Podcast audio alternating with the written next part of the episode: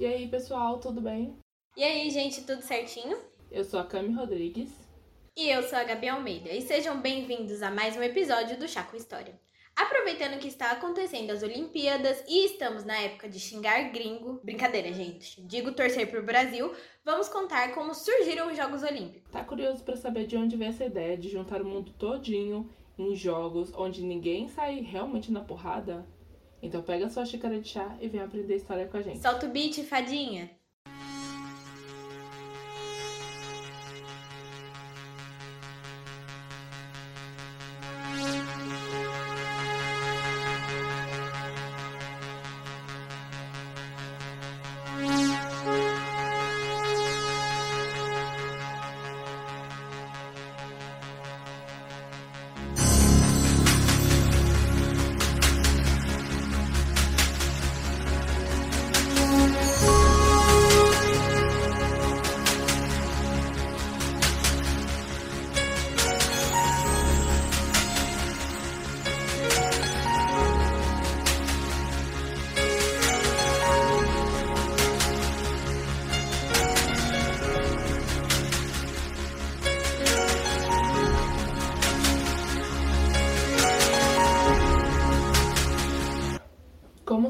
Antes de começarmos o episódio, é importante reforçar que todas as fontes utilizadas estão na descrição do episódio e na thread do Twitter. Então siga a gente nas nossas redes sociais, arroba História, tanto para o Twitter, Instagram e TikTok. Avisos dados, bora começar?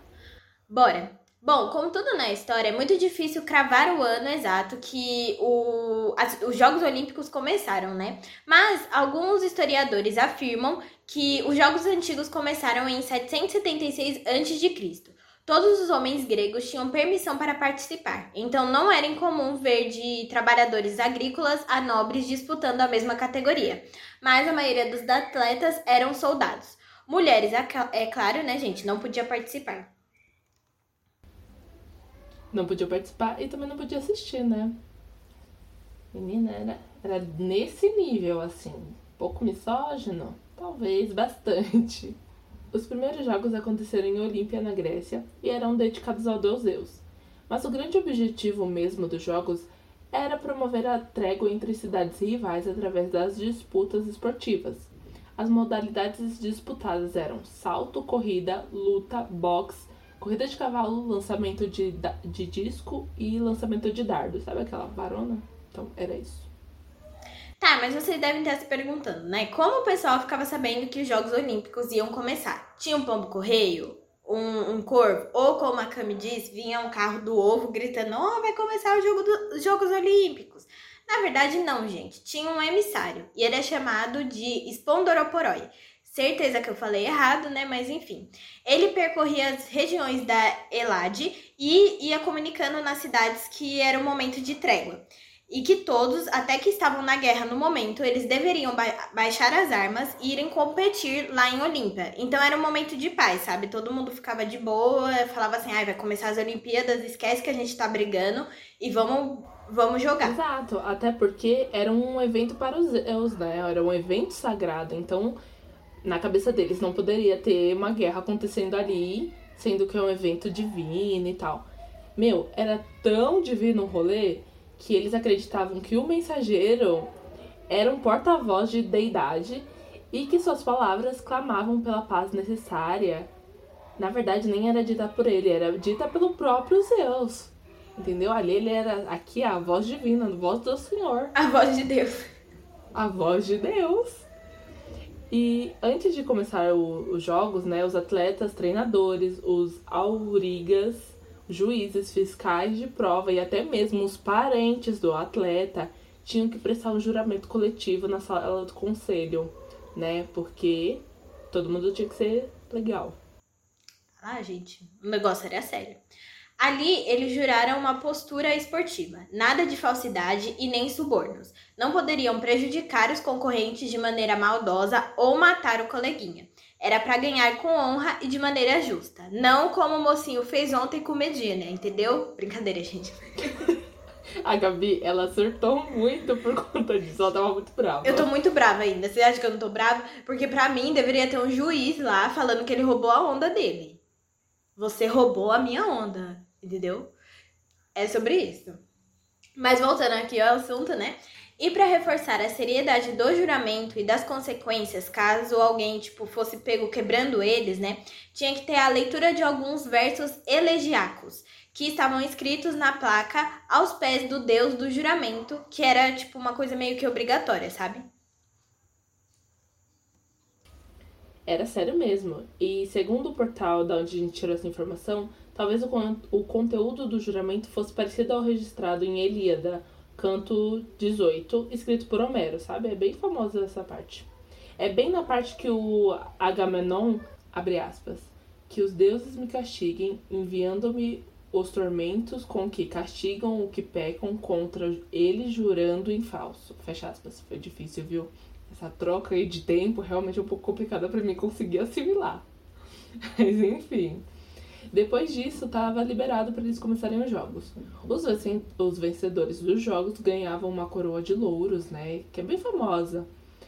E eram recebidos como heróis nas suas cidades, além do prestígio, né? Afinal, até hoje, quem ganha uma Olimpíada é lembrado por Exato. E vale ressaltar uma coisa, né? Que falam que os trabalhos de Hércules, né? Foi, tipo, mais ou menos inspirado é, nas Olimpíadas, né? Tipo, as coisas que ele fazia. Só não tinha que matar um leão. É, mas pode ser uma metáfora, resto... né? Como tudo. É. É, o mata-leão, é. né? Tipo, da luta. Verdade, Cam, verdade. Tudo uma metáfora. Eu, eu acredito gente. que é tudo uma metáfora ali. Tipo, esses trabalhos dele, que é tudo muito sofrido, né? Então é tudo uma metáfora para alguma coisa do é. dia a dia, algum esporte, alguma coisa parecida. Sim, gente, se vocês não conhecem o Hércules, eu deixo uma. É difícil as pessoas não conhecerem, né? Mas eu deixo na descrição a história dele original. E se vocês quiserem, assistam o filme da Disney, que não, tem, não é muito parecido com a história, né? Mas é super divertido e legal. E tem o Hades, que é perfeito. Entendeu? Ai, Melhor personagem. E tem uma das melhores trilhas sonoras. Eu amo as musas cantando. Ai, é perfeito. Eu amo muito. Gente, sério, assistam Hércules. Tem na Disney Plus. Muito bom. Mas então, gente, voltando aqui ao, ao, ao, tema, né? Os jogos, infelizmente, tiveram que acabar quando os romanos invadem e dominam a Grécia no século II. Várias tradições é, gregas né, caíram por terra, e uma delas foi as Olimpíadas. Em 392 d.C., um decreto do imperador romano Teodósio I proibiu qualquer manifestação religiosa do politeísmo grego apenas porque o Bonito era um recém-convertido ao cristianismo, e a partir daí não tivemos nenhuma edição dos jogos. Bom, até alguns séculos depois. E vale ressaltar que é uma coisa, tipo assim, meio que. Sei lá, era meio que esperado, né, Cami? Porque a Idade Média eles não iam fazer Jogos Olímpicos, que eram pra, sei lá, deus, deuses e tudo mais, e não queriam nada atrelado a isso, né? É, e você tem a plena certeza de. Você tem esse começo, né? Quando o cristianismo começa a ganhar muita força. Então, logo, alguma coisa vai ter que desaparecer. Nesse caso, foram as Olimpíadas, porque é um, um evento religioso, né? De certa forma. Era, pelo menos. Hoje em dia, não mais, mas era, né? Pra adorar os deuses. Deuses não, só Zeus mesmo. Enfim, como a gente já falou, né? Ele volta alguns séculos depois. Mas vocês devem estar se perguntando quando, é, né? Os jogos começam a ser parecidos e quando ele volta. Bom, demorou para acontecer. Isso só acontece 1500 anos mais tarde. Mas com o objetivo de recuperar algumas modalidades parecidas com os Jogos Olímpicos, Pierre de Freddy, mais conhecido como Barão de Coubertin, resolve recuperar essa tradição. Essa tradição. Nascido em 1 de janeiro de 1863, ele nasceu no ano novo, gente. Na capital da França, Paris, Coubertin era formado em ciências políticas e queria trazer uma reforma para, para o sistema educacional francês. Em 1892, ele apresentou um projeto para a Universidade de Sorbonne, localizada em Paris. O estudo estava intitulado como Os Exercícios Físicos do Mundo Moderno. Nesse projeto, Coubertin apresentava a ideia de recriar os Jogos Olímpicos, mas, tipo, não deu nada na época. Ele apresentou, o povo falou, ah, tá bom, é isso. Aí deixaram meio que guardado. Mas é aquela coisa, né? Quem persiste sempre alcança. Na verdade, nem sempre, mas no caso dele, dois anos depois, o Colbert conseguiu o que ele queria. Em 24 de junho de 1894, uma nova convenção foi convocada na Universidade de Sorbonne com a presença de delegados de 13 países, sendo um deles da Grécia. Na ocasião, Coubertin ele conseguiu convencer os, os gregos de sediar a primeira Olimpíada moderna na cidade de Atena. O barão prometeu aos gregos revolucionar os esportes e tal, trazendo modernidade a eles, enfim, prometeu mundos e planetas, né? Uma curiosidade legal é que com essa conquista, né, os jogos continuariam acontecendo de 4 em 4 anos, como acontecia lá na Grécia. Durante a reunião foi criado um Comitê Olímpico Internacional e ele existe até hoje. E o nosso barão assumiu o cargo como primeiro secretário geral. E mais tarde, segundo presidente, sucedendo o grego Dimitrios Vikelas. Tá, mas vocês devem estar se perguntando: e quando aconteceu os jogos? Bom, a primeira Olimpíada da Era Moderna acontece entre 6 a 15 de abril de 1896, com delegações de 14 países e 214 atletas para disputar. Eles competiram em 43 eventos de nove modalidades. Na época, apenas homens podiam participar das Olimpíadas. Como a gente falou na Grécia, que era algo comum, eles continuaram persistindo com isso, né? Então, tipo, as mulheres eram proibidas de competirem. Acho que nessa época elas já podiam assistir, mas competir não podia. Bom, sobre as modalidades, eles disputaram as seguintes: atletismo, ciclismo, esgrima, ginástica, alterofilismo, luta, natação e tênis. Na época, os vencedores ganharam medalhas de prata e um ramo de oliveira, enquanto que o, o pessoal que ficava em segundo lugar receberam medalhas de cobre e ramos de louro. Só em 1904 que as medalhas de ouro, prata e bronze começaram a serem dadas para os três primeiros vencedores. E isso só aconteceu quando as Olimpíadas aconteceram em St. Louis, nos Estados Unidos. Em seu estudo, Katia Rubio afirma o seguinte, aspas, na Sorbonne, em Paris, diante de uma plateia que reunia aproximadamente duas mil pessoas, das quais 79 representavam sociedades esportivas e universitárias de três nações, teve início o Congresso Esportivo Cultural, na qual Coubertin apresentou a proposta de recriação dos Jogos Olímpicos. Fechado. Desde então, os Jogos Olímpicos vêm acontecendo, mas agora de dois em dois anos. E ele só foi interrompido durante os períodos das duas guerras mundiais, que aconteceram entre 1914 e 1918 e 1939 e 1945. Lembrando que aconteceu isso ano passado também, que infelizmente a, as Olimpíadas de, Olimpíadas de 2020 elas foram adiadas agora para 2021, mas elas têm o mesmo título, né? É, aconteceu isso por conta da pandemia, então o Japão empurrou agora para julho desse ano. A competição cresceu bastante e é uma das modalidades mais famosas nos últimos Os Jogos tempos. Olímpicos foram criados com o intuito de utilizar o esporte como ferramenta para a promoção da paz, né, união e respeito. Tanto que a gente falou, né, que ali o, o mensageiro passava, as pessoas realmente largavam as armas, porque era um momento de agora é um evento divino, Deus não ficará feliz com isso, né? Zeus não ficará feliz com isso e tal. É, mas agora vamos para algumas curiosidades. Vocês sabem o que significa aqueles cinco círculos interligados sobre o fundo branco de uma da bandeira? Bom, gente, esse símbolo foi criado pelo nosso barão Coubertin e representa os cinco continentes do planeta, sendo eles Ásia, África, América, Europa e Oceania. Lembrando que tem gente que considera seis continentes por conta da Antártica, mas aqui ele considerou apenas cinco. Enquanto as cores, é, enquanto as cores né, elas foram escolhidas por serem comuns nas bandeiras de vários países. Por exemplo, a bandeira do Brasil ela tem todas as cores dela representadas pelos arcos, porque tem a amarela a, e a azul, né? E a branca do fundo, mas aí é isso. Tem todas as cores Brasil perfeito. Nunca errou. Somos as Olimpíadas, sim. Estamos sendo roubados nesses jogos, sim. É sobre isso, é sobre isso. Mas agora a gente tem que falar sobre uma, um símbolo muito famoso das Olimpíadas, que é a tocha olímpica. A tocha sempre sai da Grécia e é transportada por atletas e outros cidadãos até o local da cerimônia de abertura. A tocha representa a paz e a amizade e é utilizada para acender a pira olímpica, que só se apaga no final da cerimônia de encerramento. Mas esse ritual só começou em 1936 na, na Alemanha, em Berlim Todo ano a tocha passa por adaptações e ajustes de desenho, design e tudo mais, já que fica a cargo do país sede para fazer o ajuste necessário.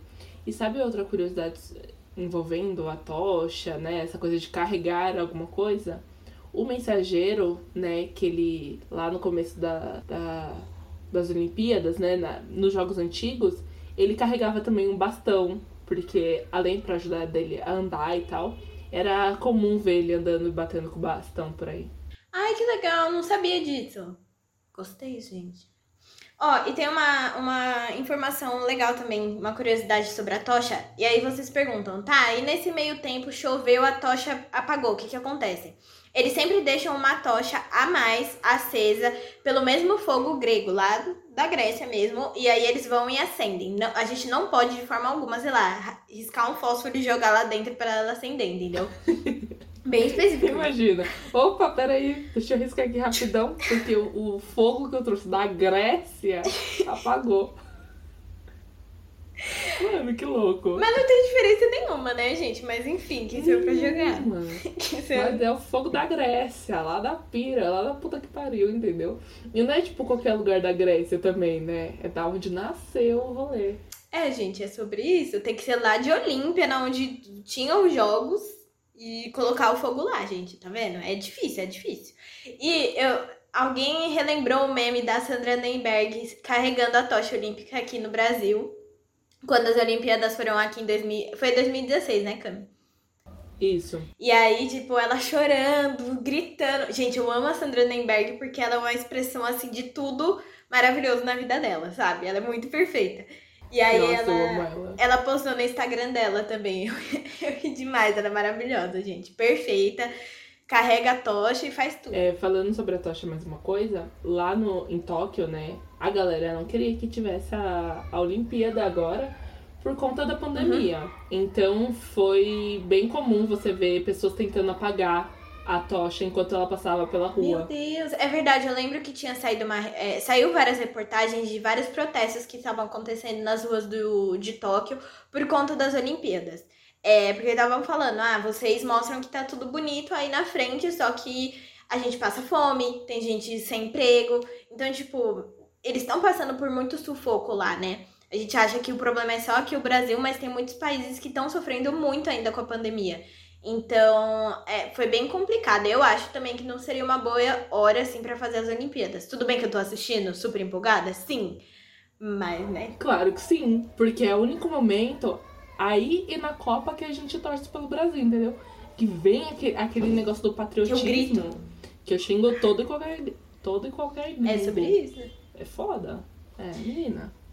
Eu amo. Eu amo demais. Eu adoro esse espírito quando renasce, assim, desses jogos. Mano, sim. Tá, gente. Mas aí vocês devem estar se perguntando. E os mascotes? Eles só surgem nos Jogos Olímpicos de Munique, na Rússia, que sediou o campeonato em 1972, com o cachorro Waldi, da raça Dachshund. Eu não sei se eu falei certo, viu, gente? Provavelmente falei errado. Desde então, os mascotes carregam muita alegria, amizade e amor, além de trazerem é, características da cidade sede ou do país, né? Vocês gostavam dos nossos mascotes? Eu gostei bastante. Eles dançavam funk. Era bonitinho. O de agora é um robozinho, né? É. Achei perdeu um pouco do a encanto. tecnologia. Eu gosto desse negócio Uhum. do bicho, eu acho fofo. É muito fofo. E agora vamos para outra curiosidade. Na Grécia Antiga, a roupa e o patrocínio não era a preocupação dos atletas, né? Que praticavam os esportes completamente nu. Assim, pelado. Do jeito que. Pelado. Assim, do jeito que nasceu. Né? Então não tinha o negócio de botar um patrocínio.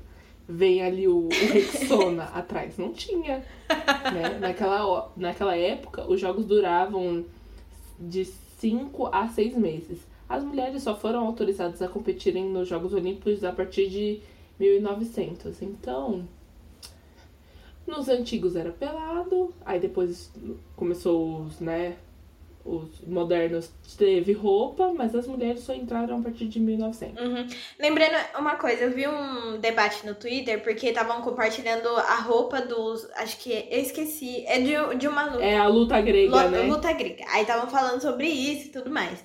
Gente, aí tem uma menina que falou assim que. É, ah, é porque os gregos eram super avançados, porque tudo bem ter relacionamento homoafetivo. Gente, só pra explicar pra vocês. Os gregos eram avançados, isso a gente falou até no episódio do banho. Os gregos eram avançados até a questão dos homens, questão masculina. Feminina, foda-se, gente, era machista do mesmo jeito. Então, com certeza, eles eram avançados numa parte, mas em outras eles eram bem retrógrados. Tipo, não, não permitia a participação de uma mulher ou simplesmente nem deixar elas assistirem. É um absurdo, né? Exato. E teve, o debate veio realmente por causa dessa, dessa luta grega, né? Aí eu vi um meme muito bom, mas eu não vou falar que não. Depois eu te mando, Gabs. eu acho que eu sei qual é. Enfim, a galera. Enfim. Usem a imaginação de vocês, gente. Se vocês viram aí, vocês comentam. Eu acho que todo mundo viu. E aí a galera tava falando dessa coisa, né? Tipo, mano, vocês estão falando o quê? Só porque a roupinha é justa e tal. Mas antes era pelado e tinha um óleo para atrapalhar, né? Que eles tinham que ser. Isso! Tinha que passar muito óleo para ficar mais difícil de agarrar, né?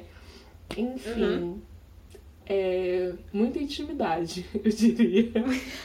Questão de estar tá lutando pelado com óleo. É uma banheira do Gugu pior. Entendeu? É. Era bem porque... banheira do Gugu, né, gente? Puta que pariu. Foi, é que, tipo assim, a, a, o, a luta grega transcendeu pra banheira do Gugu surgir, entendeu? Sim. É a mesma coisa. É, é, a, é a luta grega brasileira só de mulheres também, né? É. Ou mista, às vezes tinha um cara e ele tinha que derrubar as meninas, enfim.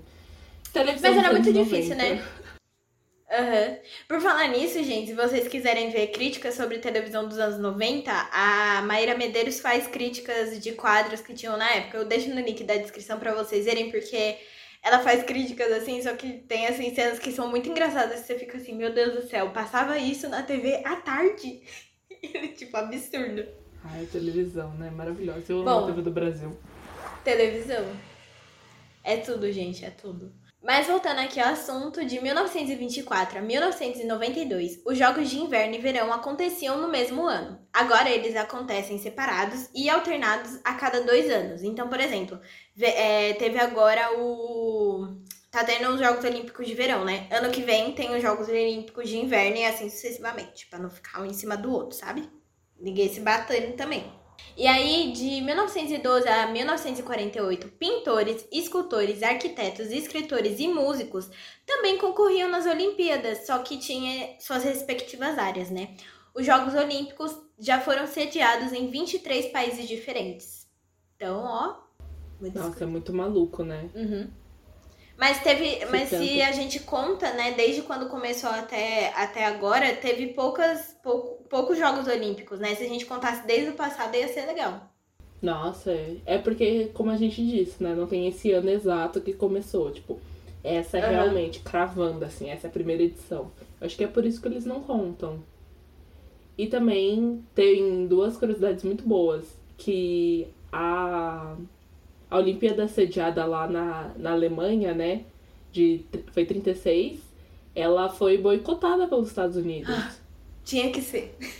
Não, foi boicotada porque era. Foi organizada pelo Hitler, né? Ah, é verdade! Lembrei e a do ano seguinte era, foi nos Estados Unidos, acho que Los Angeles, se eu não tô enganada, e foi boicotada pela Alemanha. Eu achei. Maturidade. É bem maturidade. É assim que a gente trata as coisas. É entendeu? assim, gente. Mas puxado, né, Cami? Pesado. Credo. Ui.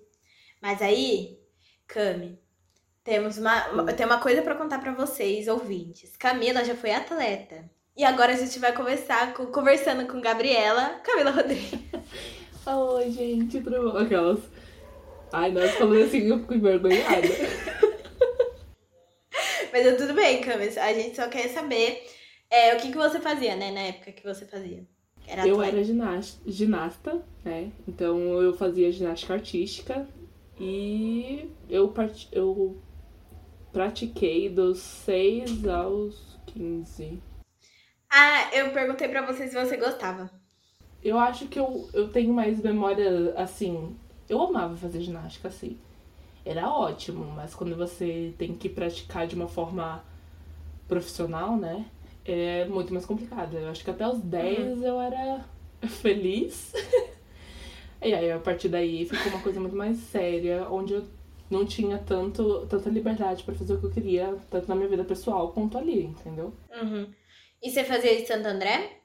Não, eu praticava em São Caetano, no centro esportivo de lá. Ai, que legal. É, em São, em São Caetano treinava até outros atletas que, Uhum. Que estão na Olimpíada. Eu acho que o Zanetti, o Arthur Zanetti, praticava lá. Eu acho que o Nori.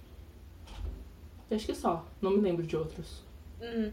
E você sente falta? Meu, vai... tem época que sim, eu sinto falta. Eu acho que principalmente agora, sabe? Uhum. Eu sinto muita falta assistindo. Mas quando eu olho pro meu joelho lascado, eu não sinto tanta falta. É, conta o que aconteceu, né, Cami, pra você ter saído. Ah, então. Eu, como todo atleta, me lesionei. Só que eu machuquei muito os meus joelhos, né? Então, se eu continuasse, podia ficar uma coisa muito séria. Então, quando eu machuquei o primeiro, eu machuquei um, depois eu machuquei o outro. Então, quando eu machuquei meu primeiro joelho, eu voltei ainda, mas eu não voltei 100%. Então, acabei num treino que, tipo, eu ia ter uma competição logo depois e, e eu machuquei nesse treino. E eu fiquei muito abalada, tipo, abalou muito a minha confiança, né? Eu imagino. E aí, como eu tive que passar por cirurgia e coisa e tal, eu larguei de mão, por- também escutando conselhos e tal, falando que isso podia a longo prazo piorar. Então Uhum. eu larguei de mão a ginástica. Foi aquela, aquela coisa, né? Entrei no limbo, eu não sirvo pra fazer mais nada, coisa e tal. Foi bem complicado. E ainda mais quando você tem, tipo, 15, 16 anos. Você Uhum. tá escolhendo o que você quer fazer da sua vida e eu fiz isso praticamente a minha vida inteira, né? Eu aprendi a existir ali com 5, 6 anos, eu já tava fazendo. Uhum. E quando você entra naquela crise de existência dos 15, 16, a única coisa que eu sabia fazer eu não podia mais fazer. Então foi bem complicada. Por isso que eu tenho uma, uma relação de amor e ódio com a ginástica ainda. Uhum. E você voltaria, não no sentido de fazer. É, porque você não consegue voltar pra fazer ginástica que nem você fazia, mas sei lá, você voltaria trabalhando com outra coisa ligada ao esporte? Então, quando eu escolhi fazer eh, jornalismo, foi porque eu queria cobrir. Porque eu não queria ficar tão afastada. Porque eu sempre. Assim, gente, ginástica, apesar de tudo, assim, de, do quanto você se dá, é uma coisa linda. Sério, é apaixonante. Imaginar que você tá, mano, quebrando a, a física, entendeu? Você tá desafiando a física. E é incrível, sempre vou ser apaixonada por ginástica. E eu, eu comecei é, jornalismo por conta disso, porque eu queria cobrir ginástica e Fórmula 1. Minha outra paixão. Andy, Fórmula E Fórmula 1. Então eu falei, pô, tá aí uma possibilidade de eu ficar perto. Acabou que eu não fiquei perto, né? 1. Ah, Cami, mas a gente começou agora, a gente tá se formando, dá tempo ainda. Ah, não sei, né? Eu tô tão. em outra área tão diferente. Mas você não sabe, Cami. Tudo pode acontecer, mulher. Você não sabe daqui 10 anos. É, então, eu, tipo, mano, eu continuo apaixonada. Eu, eu cobriria super ginástica. Super. Seria foda pra É. caramba. Mas aí, E você ganhou prêmios, Cami? ganhei, ganhei vários prêmios. Ai, que linda! De é, medalhinha, tipo, primeiro lugar, essas coisas? Lógico, né? Você sabe que eu sou um pouco obcecada com as coisas que eu faço na minha vida, né? Eu sou muito controladora com tudo. É. Então, eu tinha que ser a primeira em primeiro lugar sempre, né? Foram raras arrepio. vezes que eu fiquei fora do pódio, assim. Arrepiada, Camila, tudo pra mim. Ai, que lindo! Eu tinha muito, mas aí quando eu saí, eu joguei tudo fora. Numa crise, assim, eu mandei tudo embora, porque eu não queria que Uhum. nada me lembrasse. Entendi. E é a última pergunta, tá?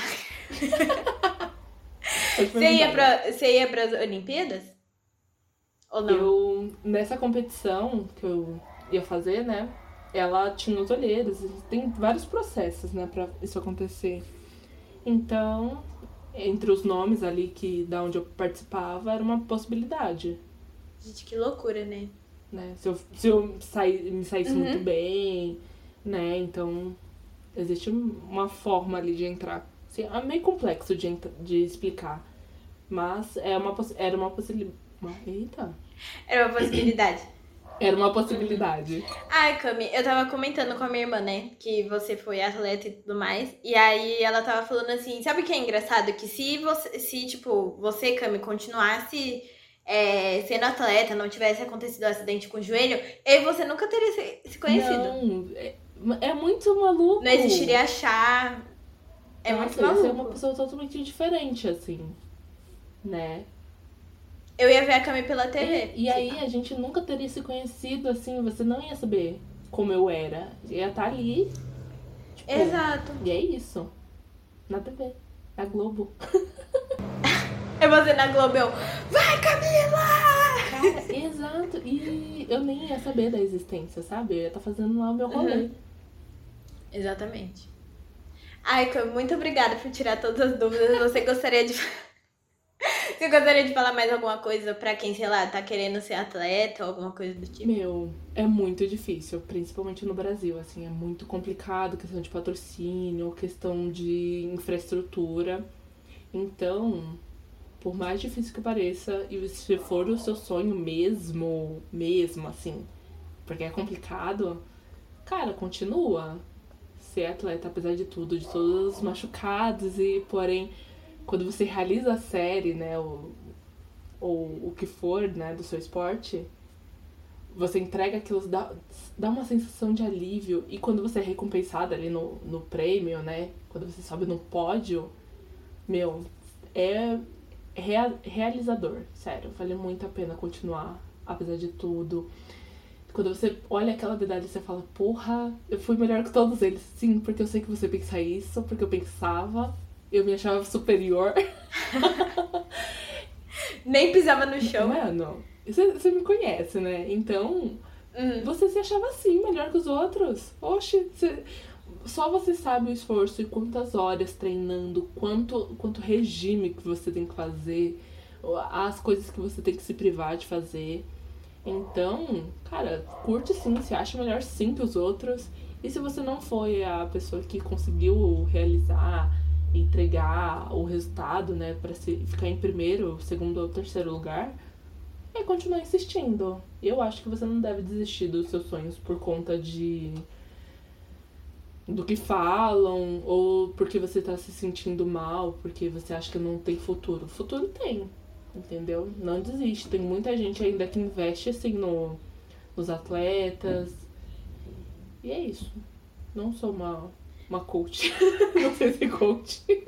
Ai, mas foi ótimo, Cami. Eu queria só. Agora é a última pergunta, juro por Deus.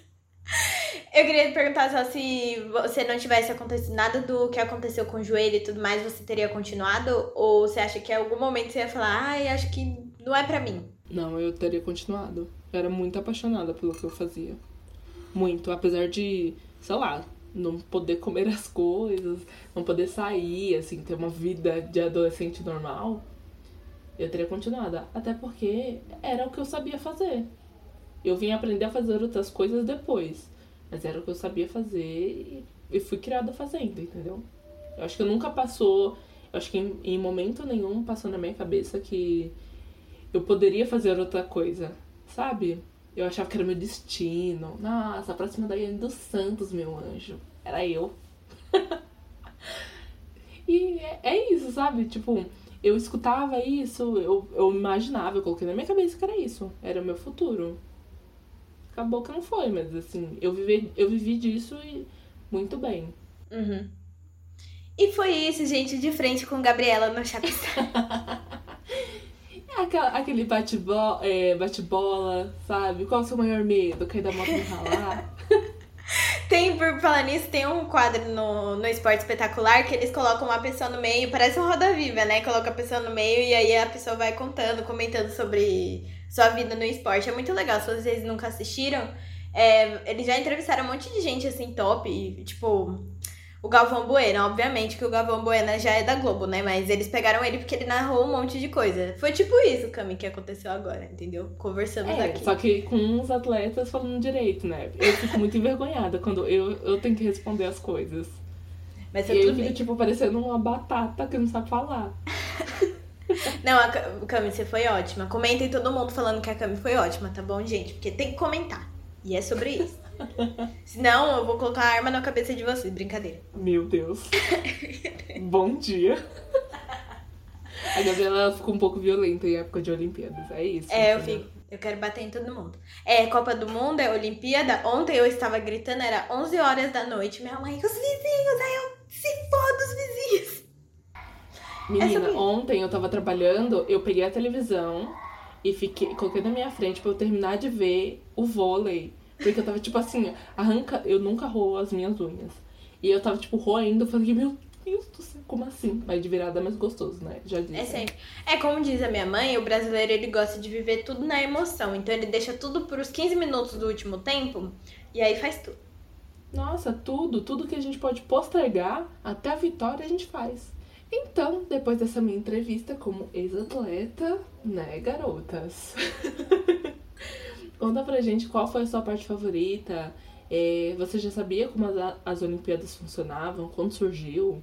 Tem ainda dúvidas? Pergunta pra gente que a gente responde. E você já foi atleta? Já sonhou? Você ia ser o Neymar da sua geração? Neymar não, que a gente, né, aqui no chá a gente não é muito fã. Mas qual atleta que você curte? Aquele que você olha e você fala assim, gente, eu tô quase morrendo nessa Olimpíada torcendo pra ele. Conta pra gente. Onde eles podem contar isso, Gabs? Então, gente, pra vocês contarem tudo, é só entrar nas nossas redes sociais, que é o arroba História, tanto pra Twitter, Instagram e TikTok. E se você gosta de um e-mail, manda um e-mail pra gente, que é o chassehistoria.gmail.com. A gente se vê na semana que vem com mais um episódio quentinho e cheio de curiosidades pra vocês. Um beijo, até mais e continue chegando o gringo na internet. Beijos, lavem as mãos, façam que nem Yas- Yasmin Brunet e fica xingando o povo na internet, fazendo live falando que o Japão roubou, tá bom? Beijo. Este podcast foi produzido por Camila Rodrigues e Gabriela Almeida. O roteiro é feito por Camila Rodrigues e Gabriela Almeida. A arte foi feita por mim. A trilha sonora é a música Chicago Breaking Down, do Louis Armstrong. E a edição foi feita pela Gabs.